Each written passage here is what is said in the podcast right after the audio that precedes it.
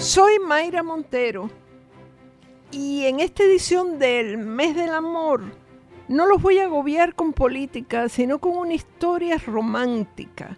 Dos sujetos que se casaron en Vieques, sujeto y sujeta para ser exactos, se convirtieron en los causantes del despido del director de la Autoridad de Transporte Marítimo, Juan Maldonado. Primera cosa que voy a decir, y es un consejo dirigido a los novios. Tomen medidas mágicos religiosas. En otras palabras, sométanse a un despojo. Y les explico por qué. Por culpa de ellos, o más bien por culpa de que Maldonado les prestó una lancha, cientos, miles de pasajeros a los que se les arruinó el día, pues no pudieron ir al trabajo o, o a la universidad y ni siquiera pudieron llegar a sus citas médicas, enviaron malas vibraciones, o sea, profirieron maldiciones contra la boda y sus protagonistas. Eso no es bueno. No es bueno cuando uno se casa. Todo ese cúmulo de blasfemias va, va cayendo como una lluvia ácida mientras el cura habla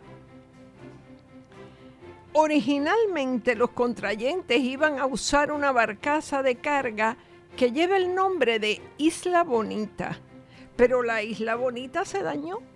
La organizadora de la boda, que estaba al borde de un ataque de nervios, llamó al jefe de transporte marítimo y se lo pusieron al, teléfono, que es lo grande. Si yo llamo ahora al jefe de transporte marítimo, nadie me lo pone. Pero ella sí. Entonces le dijo que no tenía cómo llevar el bizcocho, los arreglos de mesa, el convertible con las campanitas, en fin, todo lo que se necesita para que la boda quede bárbara. Ni corto ni perezoso, el ahora ex director de transporte marítimo le dijo, ah, no importa, yo te presto otra lancha levantó el teléfono y ordenó que desocuparan a los pasajeros que iban para Vieques y metieran en la embarcación los camiones con, con las capurrias de caviar y con otras exquisiteces que se sirvieron en el himeneo. Cuando estalló el escándalo y la prensa entrevistó al funcionario, él le dijo a la reportera de este diario, y voy a citarlo textualmente, que no sabía quién se casaba, ni sabía quién era el millonario, ni que, ni que la boda se iba a celebrar en una mansión, ni sabía lo que había en los camiones. Pero este hombre es tonto. Como si fuera poco, dijo que tampoco sabía el nombre de la coordinadora del evento, que fue quien lo llamó para alertarlo de que la lancha que iban a usar estaba descompuesta y necesitaban otra. Sin embargo, como colofón a estas palabras, Juan Maldonado aseguró a la prensa que estoy claro en lo que hice. Sí, sí, sí, clarísimo. Lo peor de todo no es que dejar a los pobres pasajeros tirados ni que ayudar a un millonario, que si es tan millonario, ¿por qué no llevó su propia flota de lujo o su propia barcaza adornada con lacitos?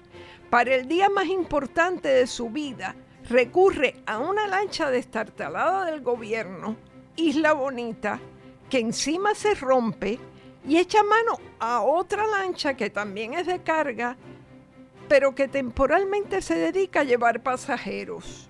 Yo esa manera de ser millonario, sinceramente no la entiendo.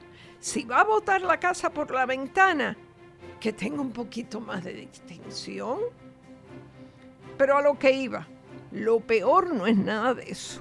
Lo peor es que Juan Maldonado, director de la Autoridad de Transporte Marítimo, director de la Autoridad de Transporte Integrado y subdirector nada menos del Departamento de Transportación y Obras Públicas, no sabía lo que llevaban los camiones. ¿Y si llega a haber un cadáver ahí dentro? Miren que así empiezan las novelas policíacas, con esas pinceladas que no son nada inverosímiles. Nadie ve las series suecas o francesas que ponen en Netflix. Todo esto quiere decir que, aunque parezca mentira, el gobernador tiene que leerles la cartilla a su jefe de agencia, los reúne a todos y les dice que las lanchas no se prestan, que no se prestan las guaguas, ni las patrullas de la policía, ni los helicópteros, ni los carros de bomberos. Una vez yo llamé a los bomberos para que bajaran a un gato herido del techo de mi casa, pero para eso están los bomberos.